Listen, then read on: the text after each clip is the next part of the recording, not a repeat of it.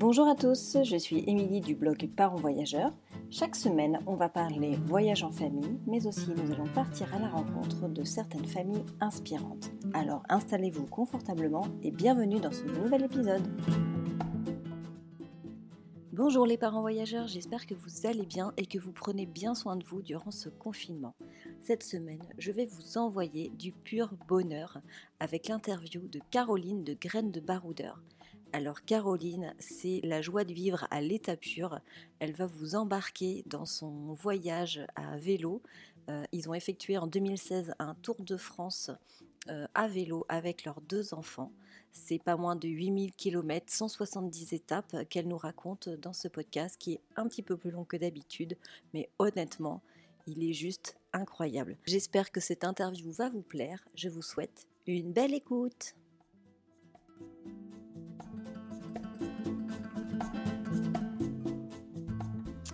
Bonjour Caroline, merci d'avoir accepté mon invitation dans le podcast. Comment tu Bonjour vas Émilie, ça va bien et toi? Ouais, très bien, très bien. Je suis super contente de t'avoir, ça fait tellement longtemps. Et je donc crois je... qu'on on a toutes les deux euh, vraiment ce plaisir de se retrouver euh, au-delà de nos échanges hebdomadaires sur les réseaux sociaux. c'est ça, c'est ça. On prend plus le temps en fait de pouvoir euh, discuter de vive voix, on va dire, ouais. et non pas et par écran interposé notre quotidien de maman, d'entrepreneuse. ça fait plaisir. Tout à fait, tout à fait. Alors, euh, bah, est-ce que tu, vas, tu peux commencer par te présenter pour euh, qu'on sache qui tu es?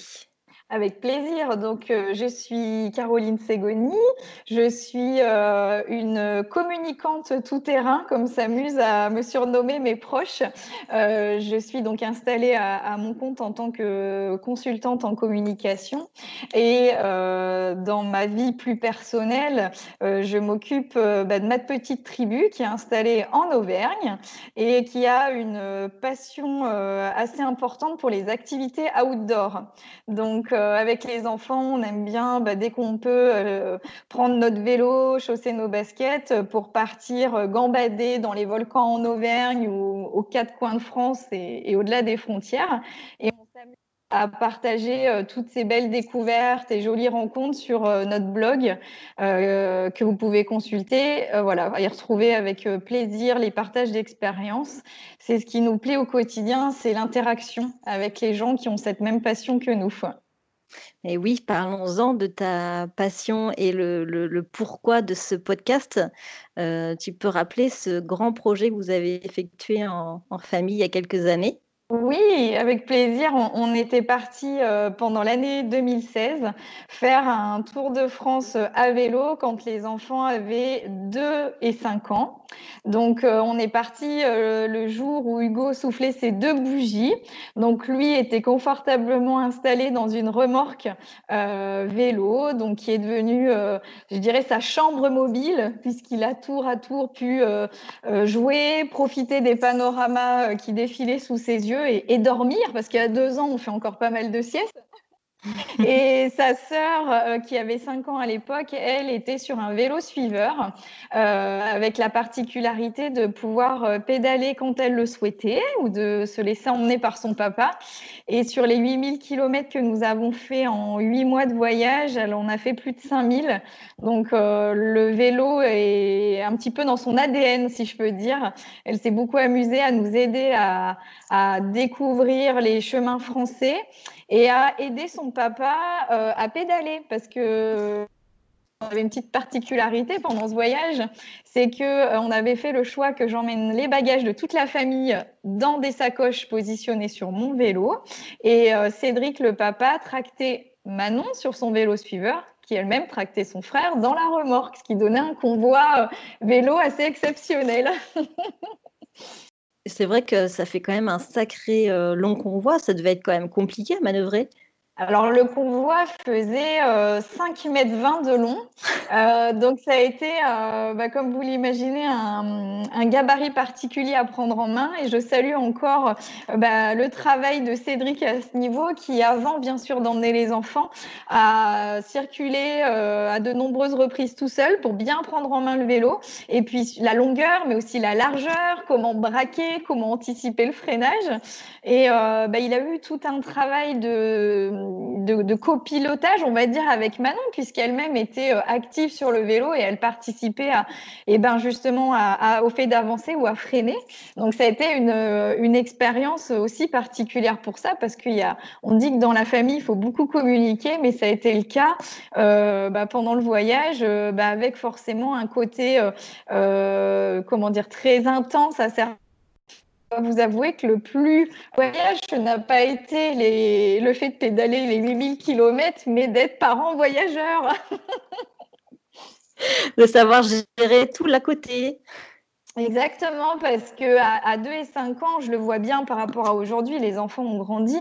Euh, aujourd'hui, ils sont beaucoup plus autonomes, hein, ne serait-ce que pour s'habiller, pour euh, bah, se laver. Ils peuvent participer, euh, bah, encore hier, à éplucher des légumes, à faire un repas avec nous.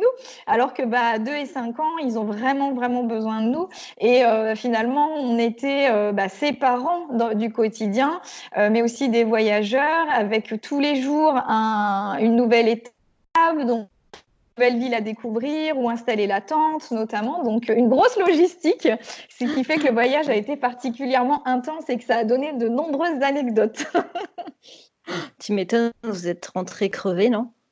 On, est rentré avec des mollets en béton, euh, bah, beaucoup de, découvertes qui sont encore vraiment présentes bah, dans l'esprit, il y a des, belles rencontres euh, alors euh, qu'on a eu l'occasion de faire. Et c'est la difficulté quand on voyage, c'est d'être dans des rencontres plutôt éphémères parce qu'on vit des moments de vie euh, très très forts avec des gens qu'on connaissait pas encore deux heures avant, mais qu'on on le sait, on pourra pas revoir tout le monde mais on a réussi à garder des liens avec certaines personnes et c'est toujours extra euh, bah, de recevoir un, courrier ou de recevoir les gens à notre tour chez nous en Auvergne qui nous avaient euh, bah, accueillis euh, aux quatre coins de France pendant le voyage. Ça, c'est très très fort. Ouais. ouais ça, c'est génial, hein, cette, cette, entraide et le, le, suivi comme ça, c'est génial. Alors, c'est la magie du voyage en fait, hein, c'est vraiment. Hein. Et là, pour le coup, c'est un vrai voyage, on va dire, authentique, axé vraiment sur l'ouverture, sur la rencontre des, des populations, même si c'est même si c'est chez nous, quoi. Et ça, c'est riche. Exactement. Et nous, on, avait cette, au moment où on a créé le projet, on a en tête quelque part cet espoir des belles rencontres. Et euh, vraiment, euh, je me souviens d'une discussion qu'on a eue avec Cédric, euh, bah, dans, le, je pense, les premières semaines du voyage, où on se disait que c'était déjà au-delà de nos espérances, parce que les gens ont une vraie bienveillance. On entend beaucoup de choses sur les Français, et en fait, les gens étaient très accueillants, venaient à notre rencontre, alors sans doute aussi motivés par ce convoi intrigant, le fait qu'on circule avec des jeunes enfants, un gros chargement, mais on a eu des vraies belles questions, euh, des gens qui nous ont invités bah, à planter la tente dans leur jardin, à partager un casse-croûte. Et euh, c'est pour ça que je dis vraiment que les rencontres, c'est ce qui a fait euh, la, du voyage quelque chose vraiment d'exceptionnel à ce point. Pourquoi vous avez choisi de le faire en France, ce périple? Alors, on a, à l'été 2015, donc quelques mois finalement avant de, prendre le départ pour le Tour de France, a eu un, comme un déclic. On rentrait d'un mois de voyage à vélo tous les quatre pour la première fois en France, sur notamment la Vélo Française, qui est un itinéraire aménagé dans l'ouest de la France. Et quand on est rentré euh, bah, de ce séjour, hein, c'était nos vacances estivales, on, on, a repris notre quotidien. Je suis repartie au travail Cédric lui a continué de s'occuper des enfants puisqu'on avait fait le choix qu'il prenne un, congé parental au moment de la naissance d'Hugo. Et puis, euh, quelques jours après ce retour de vacances, euh, on en a discuté, on, on s'est rendu compte que c'était le moment de mettre sur pied le projet, le grand projet dont on rêvait en famille. ça faisait des années qu'on en parlait, mais on n'avait pas décidé de la forme de ce voyage ni de la destination. Et euh, de retour de ce voyage à vélo, c'était euh, tellement un sentiment de liberté, de bonheur partagé, euh, que pour nous, ça a été une évidence de se dire il faut partir à vélo. la France est le pays où on est né, où nos enfants aussi grandissent, mais finalement, on n'a pas découvert toutes les richesses de ce territoire. Donc pour nous, c'était logique de partir déjà en France. Et donc du coup, c'était un projet finalement qui était dans vos têtes depuis une longue date alors? Oh oui, oui, oui. En fait, avec Cédric, on s'est rencontrés assez jeunes et on avait toujours à bourlinguer euh, à côté de chez nous, un petit peu plus loin, avec notre sac euh, sur le dos. Euh, et on s'était toujours dit entre nous qu'un jour, un jour, lorsqu'on aurait des enfants, on aimerait faire un grand projet. Et les enfants sont arrivés, comme tout le monde, pris par le quotidien, l'école, la crèche, le travail, nos activités diverses. On, on profitait pendant les week-ends ou nos vacances. Mais finalement, on a vu les années passer et on s'est dit, ben, euh, c'est maintenant qu'on peut vivre cette belle aventure parce que nos enfants sont encore jeunes. Préparer un voyage qui soit adapté à ces jeunes enfants. Et euh, je pense qu'on ne s'est pas trompé parce que les enfants euh, ont vraiment bien vécu le projet et nous ont démontré leur grande capacité d'adaptation. Donc, c'était un, je dirais, un pari plutôt réussi. Ouais, c'était un sacré pari quand même de partir avec Hugo qui avait que deux ans. Oui, ça, ça, ça, a fait rire beaucoup de monde. Il y a les gens qui nous connaissaient euh, au moment de l'annonce du projet n'en sont pas tombés de leur chaise parce que ça faisait, euh, voilà, ils nous connaissent que le fait de voyager. Euh, pratiqué avec des budgets, euh, euh, on va dire, assez serrés, optimisés. On a toujours continué de voyager euh, avec nos enfants. Hugo avait 15 jours lors de son premier petit tour à vélo. Alors, bien sûr, on n'est pas parti faire du VTT dans les chemins. Il était tout petit, donc on a fait une petite balade. Mais c'est vrai qu'avoir un nourrisson déjà à l'arrière, ça pouvait intriguer les gens les gens nous ont fait confiance aussi parce qu'ils savaient que ce qu'on voulait avant tout, c'était un voyage adapté à nos enfants. Euh, et surtout, euh, notre espoir secret, c'était de pouvoir leur donner ce virus du voyage. Donc, il fallait qu'ils soient bien dans l'aventure et pour qu'ils aient envie de repartir. et est-ce que tu penses, là, aujourd'hui, avec un peu de recul, que le pari est réussi? Oui, je pense parce que on est rentré, on s'était euh, promis euh, que si l'un d'entre nous n'était pas bien dans le projet, on, on l'interromprait. Parce que le but c'était pas du tout d'imposer quelque chose à notre famille, mais plutôt de, vivre une belle aventure en famille. Euh, on a vécu des moments très forts euh, émotionnellement. Mm, alors comme je, comme je le dis souvent, euh, tout n'a pas été fait de roses et de paillettes pendant les huit mois, parce que je pense que, à part peut-être pendant le confinement, on n'a pas l'occasion de vivre dans un endroit ensemble 24 heures sur 24. Donc on a aussi appris à redécouvrir des traits de caractère. Et puis, euh, moi, je suis revenue vraiment euh, euh, heureuse d'avoir partagé ce moment avec les enfants en me disant que finalement, ils grandissent très, très vite. Et ce voyage, ça a été l'occasion de les voir aussi s'émerveiller, d'apprendre des choses sur le terrain, bah, de leur passer une belle ouverture d'esprit, une bonne curiosité. Et aujourd'hui, donc ce voyage s'est terminé fin 2016. Et aujourd'hui, on se rend compte que finalement, eh ben, il y a, ils en ont gardé des choses. Alors, Hugo, effectivement, a, vraiment vécu l'aventure euh, à un rythme différent de celui de sa sœur, parce que comme je le disais tout à l'heure, à deux ans, il y a encore des grands moments de sieste. Et alors, bercé dans la remorque à l'arrière du vélo, euh, il en a bien profité. Alors que Manon, à 5 ans, était sur son vélo et donc plutôt active et euh, avec euh, cette capacité à davantage observer et peut-être à discuter avec les gens. je pense que tous les deux ont retiré bah, quelque chose qui, les, qui a façonné leur personnalité. mais ce qu'on voit aujourd'hui avec le recul, c'est que Manon a une mémoire très claire euh, de certaines euh, rencontres, de certaines visites ou d'endroits où on a pu euh, être hébergé. alors que Hugo, lui, il nous fait sourire parce que se souvient parce que il raconte quelque chose qui nous a lui, enfin nous-mêmes entendu parler à un moment donné. Donc il a plutôt une mémoire basée sur nos récits. Les photos, bah, puisqu'on a, on est revenu avec 20 000 photos, donc on a pris le temps de les trier, on les regarde régulièrement. Et puis il nous a à, préparer le, carnet de voyage qu'on a publié suite au, au, Tour de France. Et puis aussi, on a, on a fait un petit euh, film du voyage euh, qu'on projette euh, bah, dans des soirées ou dans des écoles, puisqu'on aime bah, partager cette expérience et essayer de montrer aux gens que c'est possible de faire des choses avec ses enfants, même en bas âge. Donc, il a une mémoire basée sur tout ça. Et c'est assez rigolo d'ailleurs de l'entendre raconter.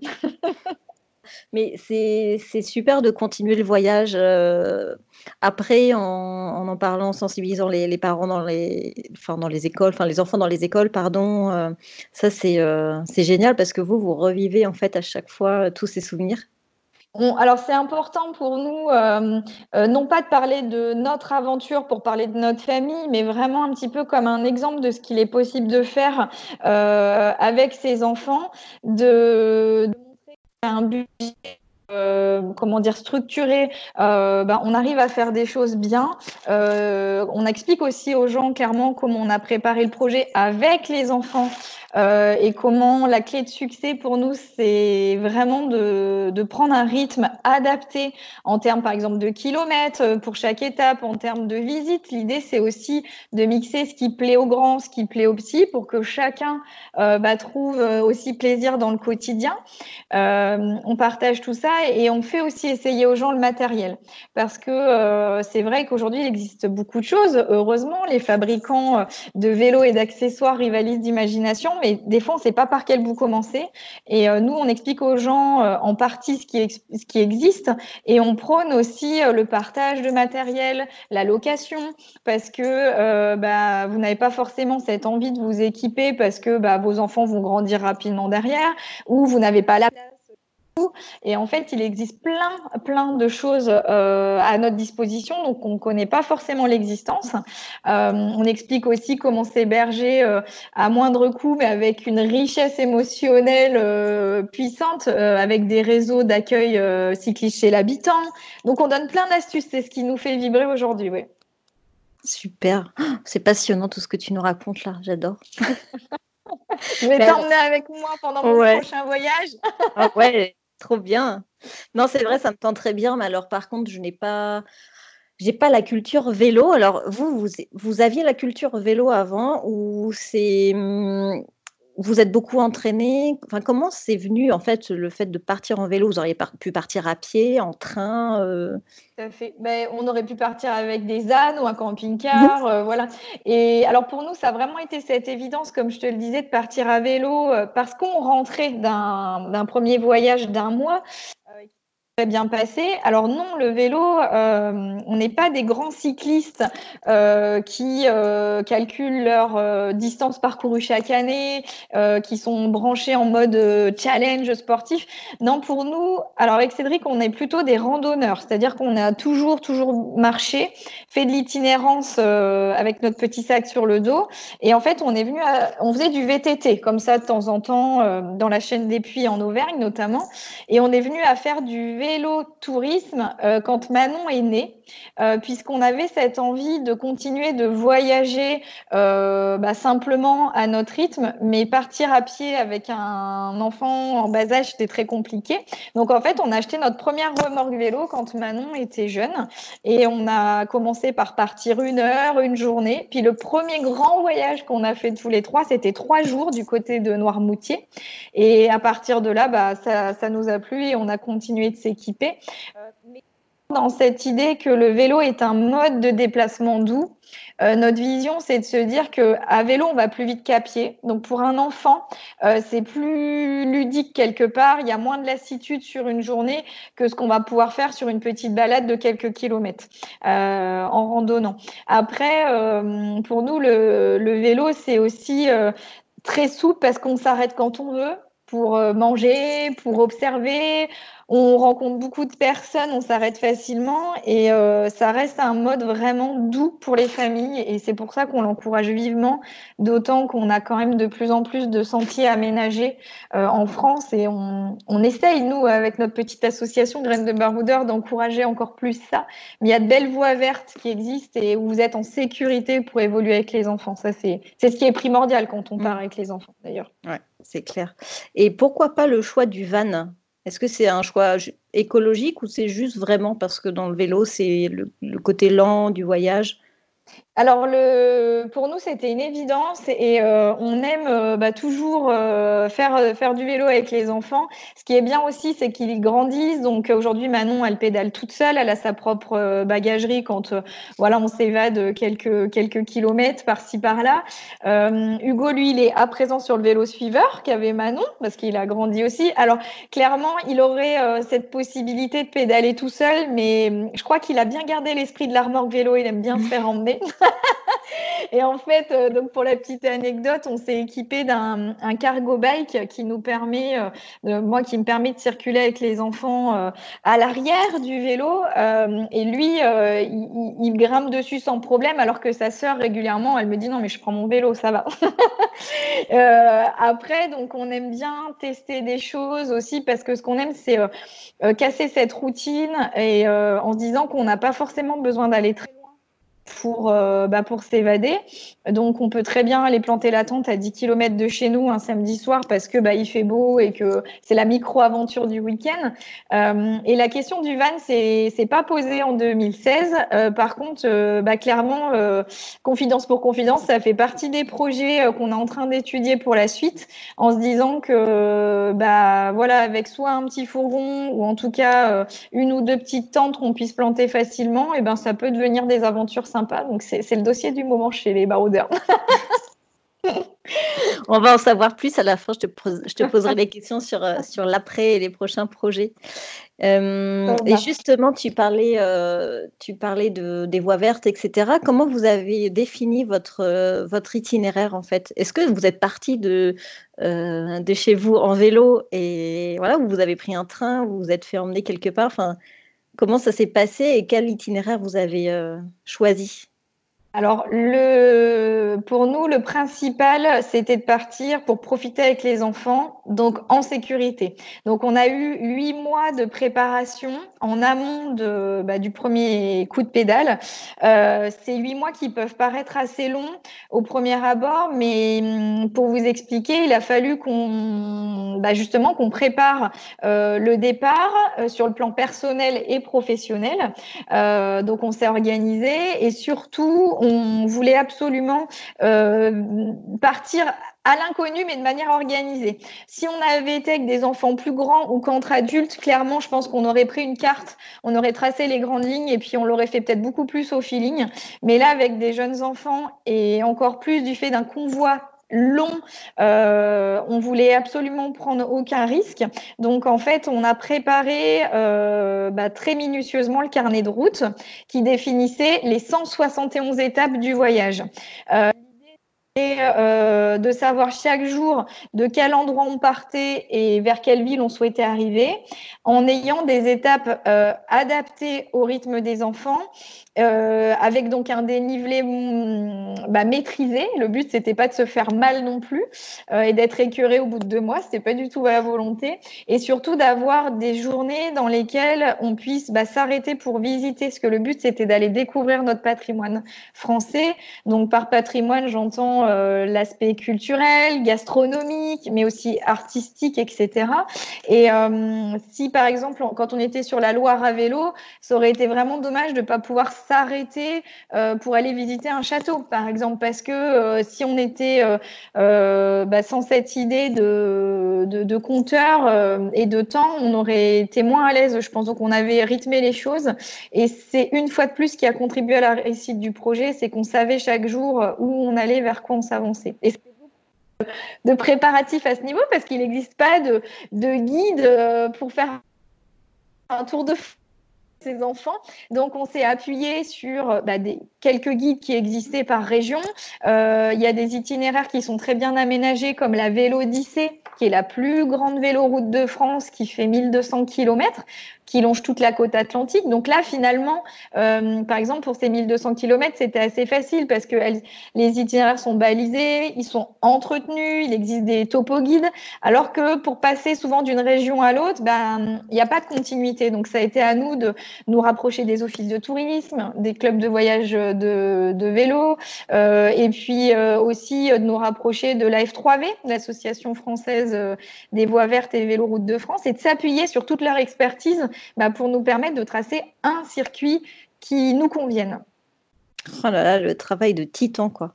Mm, mm. Ça a été euh, beaucoup de choses et euh, du coup, on a partagé partage encore toutes ces données sur notre blog euh, parce que bah, on se dit que tout le monde n'aura pas envie de faire les 8000 km, mais en tout cas, suivant ses envies par région, vous pouvez trouver notre carnet de route détaillé.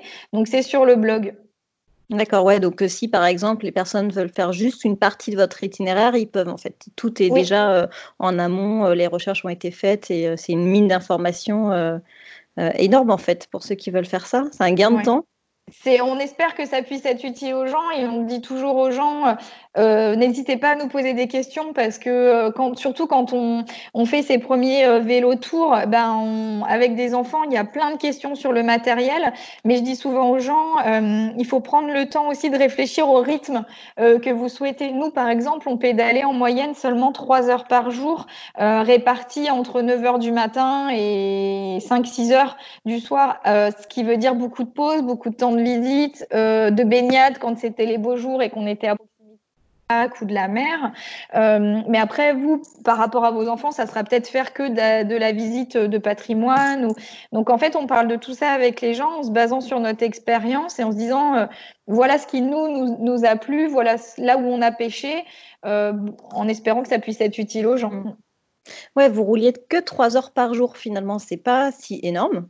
Non, c'était le but euh, d'être euh, donc en moyenne euh, sur 39 km par jour. Alors ça reste une moyenne puisque suivant les territoires traversés et donc le niveau de difficulté, le dénivelé, on adaptait en fait nos étapes. Quand on a on était du côté du Luberon avec euh, des côtes à 15-20% euh, bah, permettant de découvrir les jolis villages perchés. Bah, on, avait des, étapes plus courtes que par exemple le long du canal de Bourgogne, puisque euh, voilà, le terrain n'était pas le même. Et donc on s'est toujours, toujours adapté.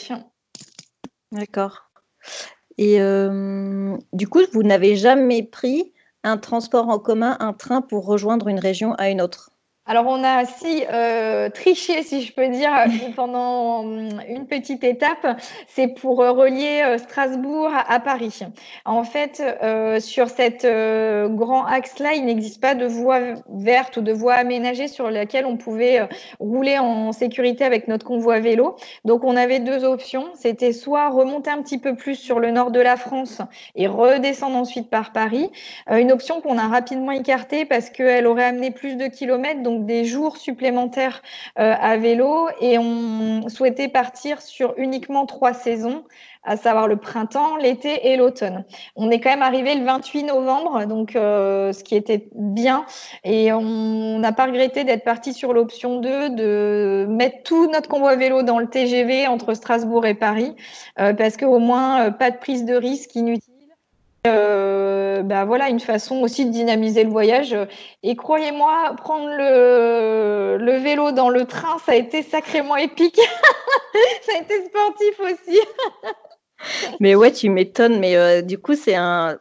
Parce que c'était un TGV en plus, le, le Strasbourg. Euh, il y, a un espace pour mettre les, les vélos? Alors, euh, la SNCF a un gros dossier euh, sur l'aménagement euh, et l'accueil des vélos dans ses trains.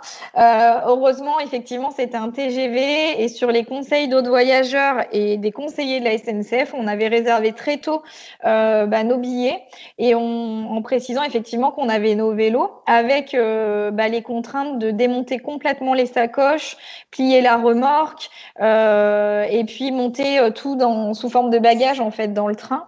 Et je remercie encore nos, amis de poser une journée euh, de, vacances pour venir nous aider à, préparer tout ça et surtout à gérer ici sur le quai. Donc ça a été une sacrée aventure. Euh, on a fait une petite vidéo d'ailleurs sur notre chaîne YouTube parce que où on explique euh, bah, ce qui se passe depuis l'entrée de la gare à Strasbourg jusqu'à la gare de Paris, où on voit bah, toutes nos sacoches, les, petits qui sont à droite, à gauche, le chargement. Mais euh, tout s'est bien passé, voilà, parce qu'on a aussi sollicité l'aide de, nos amis et puis et puis on, on s'était beaucoup renseigné en, amont. Ouais. Donc ce qui fait que dans le wagon finalement les autres places n'avaient pas été attribuées. On était tout seuls, donc on a eu beaucoup de chance. Ah là là, le périple. le périple de fou. Euh, ouais, tout à l'heure, tu parlais euh, des endroits euh, où vous dormiez. En fait, comment tu as choisi tes hébergements? Alors, on avait effectivement nos 171 étapes, donc on savait chaque jour la, destination où on pouvait poser nos sacoches. On avait identifié ces villes d'étapes pour plusieurs raisons. Et la première étant de savoir qu'on pouvait dormir en fait dans cette ville. Euh, l'envie première était pour nous d'utiliser vraiment la tente parce qu'on aime le camping et que ça fait partie vraiment pour nous de l'aventure euh, et du dépaysement. Euh, ça a été le cas puisqu'on a passé plus d'une centaine de nuits sous la tente, qu'elle soit positionnée en camping de manière traditionnelle et en arrière-saison, on a été amené à faire pas mal de bivouacs euh, parce que à partir de mi-septembre, les campings commencent à fermer. Euh, on n'avait pas forcément cette possibilité de, planter la tente euh, comme on le souhaitait. donc, on a fait beaucoup de bivouac en respectant, comme je dis toujours, bah, les règles du bivouac parce qu'on s'installe pas n'importe où et on ne doit pas laisser de traces de son passage. on a fait beaucoup euh, d'informations à ce niveau. Euh, mais à côté de ça, pour casser la routine, on a aussi testé tous les types d'hébergements, euh, à commencer par l'hôtel, la chambre d'hôte, les auberges de jeunesse aussi, qui ont été des arrêts sympas et très conviviaux pour notre famille. on a beaucoup dormi chez l'habitant. Alors ça, ça a été un vrai enchantement parce qu'on avait bien imaginé s'arrêter, enfin pouvoir s'arrêter chez nos proches mais ce qu'on n'imaginait pas, c'est à quel point les inconnus euh, nous proposeraient de venir euh, dormir dans leur jardin, dormir euh, sur leur canapé, dans une chambre d'amis. Il y a une vraie, vraie bienveillance des gens, un accueil très positif. Et on a utilisé bah, pour ça notamment le site Warm Shower, qui est un, réseau d'accueil chez l'habitant dédié aux cyclistes, où en fait bah, on peut proposer aux gens de s'arrêter, prendre une douche, dormir. voilà, donc euh, on, a, on a été euh, euh, bah, aujourd'hui à notre tour. Enfin voilà, on est des deux côtés quoi. L'autre, l'invité, voilà, c'est sympa. Maintenant, tu accueilles chez toi des, des, des, cyclos qui viennent c'est ça, qui font leur voyage aussi. Alors, on rencontre des gens qui sont là pour des vacances, des gens qui sont comme nous dans des voyages plus longs, des Français, des étrangers. C'est un réseau international qui est complètement gratuit et qui permet euh, bah, de mettre en relation des gens qui proposent un toit à des gens qui voyagent. Voilà. Donc, c'est, je vous invite à regarder. C'est vraiment plutôt sympa et forcément, on fait de très belles rencontres parce qu'on partage des, expériences et c'est très enrichissant. On, confond beaucoup de points de vue parce que il peut y avoir autant de voyageurs que de que de destination. Voilà, c'est chacun vit le voyage aussi différemment, donc c'est ce qui est chouette. On s'imagine pas en fait qu'il y ait tout, tout un système et tout un réseau en fait derrière ça. Euh.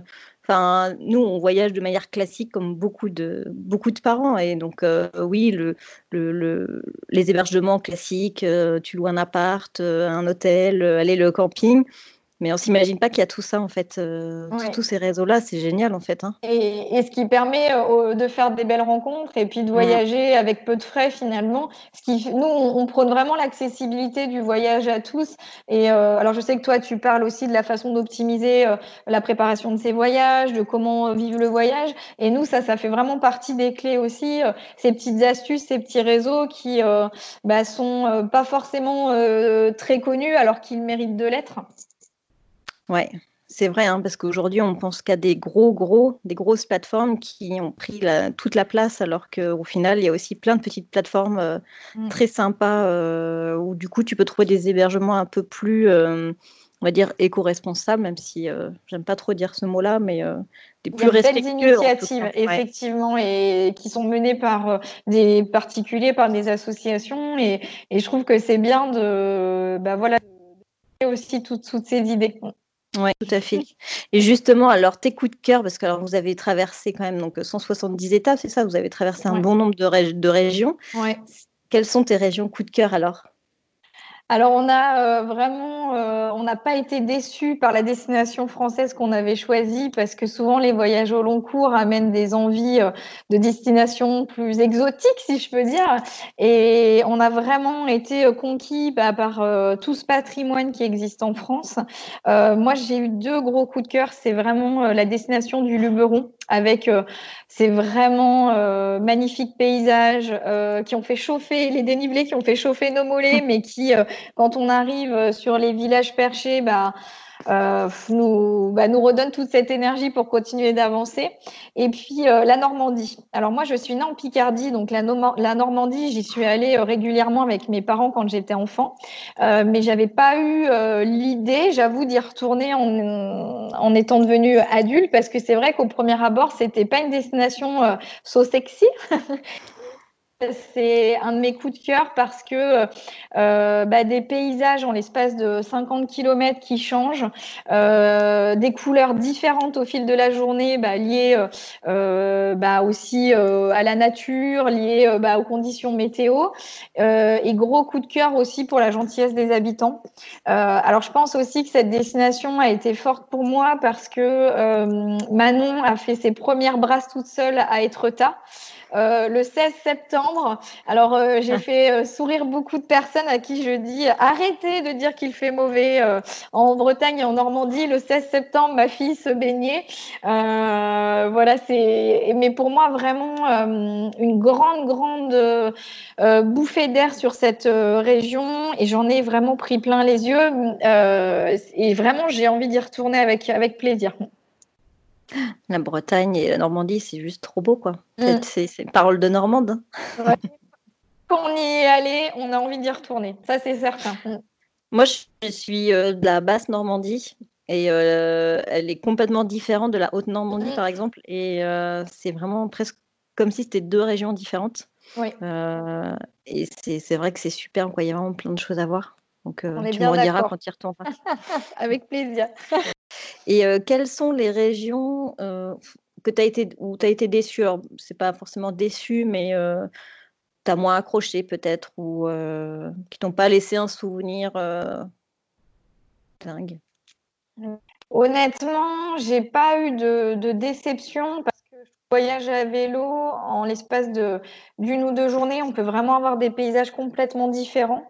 Et euh, j'ai euh, aimé euh, pédaler vraiment en race campagne, comme j'ai aimé arriver dans une ville qui me permettait bah, d'avoir cette réponse à mon envie de découvrir. Je suis une fan de patrimoine bâti.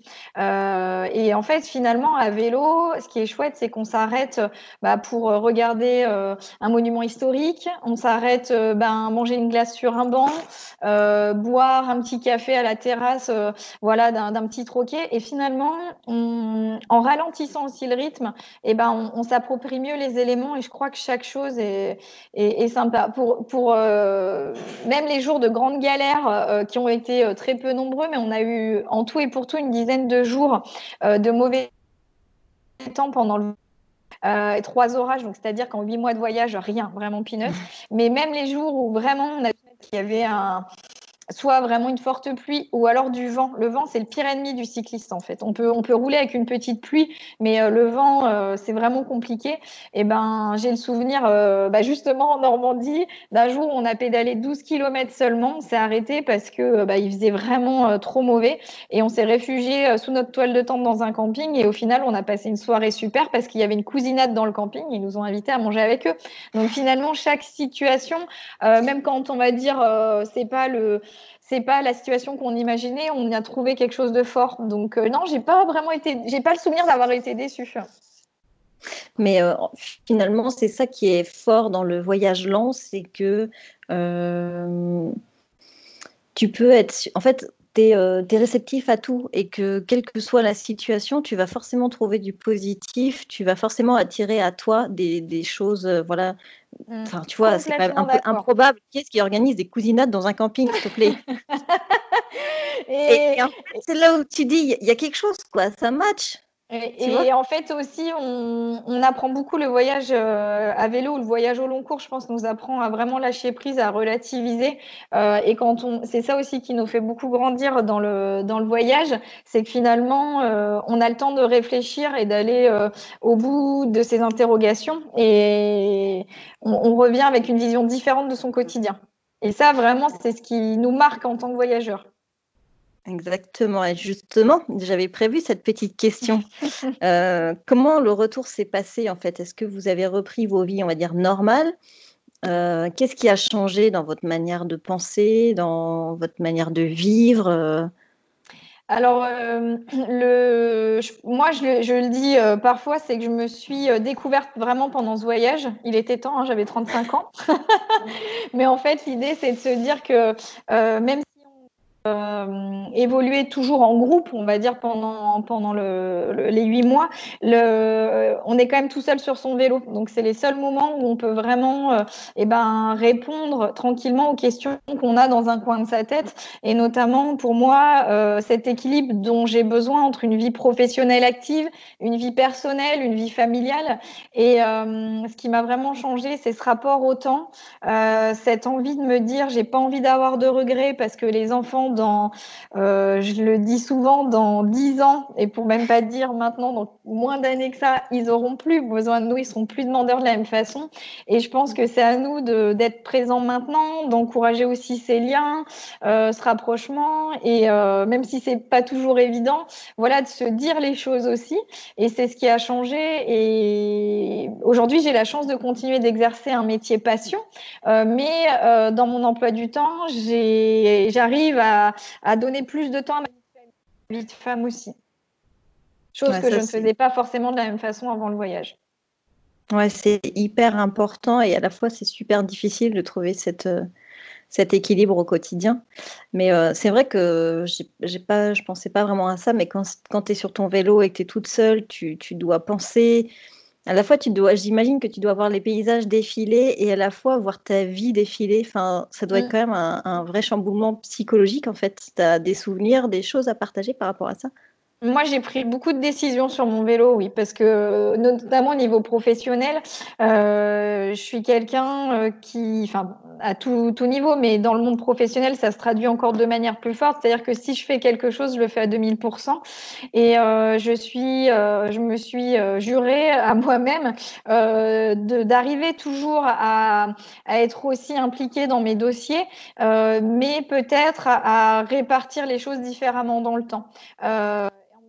Euh, bah, c'est une nouvelle organisation à prendre, euh, c'est un autre rythme de vie, euh, mais c'est ce que je veux pour atteindre entre guillemets un juste équilibre entre la, vie personnelle et professionnelle. Et ça, je le garde en tête quand des fois je suis à nouveau dans ce sentiment d'être trop happée par mon quotidien et de me dire je reviens à faire les choses d'une façon qui ne me convienne pas. J'arrive à me dire stop et à me raisonner de manière complètement lucide par rapport à ce que je faisais avant. Euh, et finalement, moi je le dis vraiment sincèrement, le voyage, pendant ce voyage, j'ai vu grandir mes enfants, mais vu grandir également. C'est un voyage intérieur euh, que tu retrouves pas dans un voyage, euh, je veux dire court, mais dans un voyage où tu es à l'affût d'aller visiter des spots, des incontournables, où tu, tu, coches en fait une liste des, des choses à faire en fait. C'est ça. Et c'est ce que permet vraiment le voyage au long cours finalement. Parce que même quand on a la chance de prendre deux ou trois semaines de congé, euh, on déconnecte pas dès le premier jour. Enfin, moi, j'ai pas cette capacité à déconnecter du jour au lendemain. Rien que sur le voyage, euh, il nous a fallu près d'un mois pour essayer d'adopter un rythme différent et d'être vraiment bien dans ce mode de vie euh, un petit peu nomade et de lâcher prise. Donc, euh, en deux ou trois semaines, on arrive à, à, faire une coupure, mais on n'arrive pas à, enfin, en tout cas, pour ma part à être aussi euh, euh, en phase avec soi-même, je trouve. Mmh. Tu n'es pas la première à, me dire ça. Euh, j'avais interviewé Sandrine de Voyage et Enfants qui m'avait dit aussi la même chose par rapport à son voyage l'année dernière. Son voyage, oui. Mmh, mmh. qui, qui, nous avait aussi partagé ça, cette difficulté à, à déconnecter on s'en rend pas compte en fait, mais c'est. On, ne ferme pas la. la... Moi, j'ai toujours ce souvenir d'avoir fermé la porte de ma maison et beaucoup de gens qui m'ont dit Ouais, ça y est, c'est parti. Et oui, c'est parti, mais en fait, on n'a pas fermé cette porte et une heure après, notre cerveau s'est pas mis tout de suite sur le mode voyage vélo. On était tellement dans cette phase bah, de l'école, du travail, des préparatifs que finalement, on avait aussi accumulé une, une sorte de fatigue et il a fallu qu'on se mette au clair avec nous-mêmes sur le fait qu'on allait prendre un nouveau rythme dans le voyage, parce que c'est important de garder des repères, surtout quand on a des enfants, mais pour aussi euh, être conscient que nous, on était parti pour une parenthèse de vie de huit mois. Et avant même de partir, on savait que euh, ça serait que euh, une fois ou deux peut-être dans notre vie, qu'il fallait le vivre pleinement. On avait peut-être un petit peu trop de pression à ce niveau-là appris à prendre le temps et à se poser. Et ça, c'est très, très important. Ouais, et puis les enfants le ressentent euh, puissance 1000 en plus. Hein. Oh oui. Donc tout à l'heure, tu nous parlais euh, d'un petit projet qui germait dans ta tête. Euh, tu peux nous parler un peu plus de tes prochains projets de voyage en famille ou solo ou tes prochains projets de manière générale? dans les, prochains projets, donc bon, avec le confinement, il y a beaucoup de choses qui ont été un petit peu bousculées, mais on, se réadapte, il n'y a aucun souci. on va renouveler l'expérience à savoir euh, avec Manon repartir euh, un petit peu à vélo toutes les deux sur une expérience euh, bah, maman-fille avec notre petite bagagerie. on en a reparlé justement il y a quelques jours et on va continuer un petit peu notre périple ensemble. Après, donc avec son petit frère, eh ben, on va repartir sur d'autres d'autres activités. L'idée, c'est d'avoir un temps aussi avec chaque enfant, c'est pour moi important. Et puis, bah, j'aimerais vraiment, alors je pense qu'en 2020, ça risque peut-être d'être compromis vu la situation, mais euh, réaliser euh, un premier voyage toute seule. Ça, c'est quelque chose vraiment euh, que je n'avais pas, dont j'avais pas eu l'envie. et là, ça s'impose un peu à moi comme une évidence. J'aimerais partir même que quelques jours, mais vraiment pour bah, pour tester cette aventure toute seule avant de repartir en famille, puisque bon, moi j'adore quand même partir en famille. Et l'idée là, c'est d'être sur un, bah, peut-être un petit, euh, un petit camion aménagé. Ouais, donc on a pas mal de projets sur ça.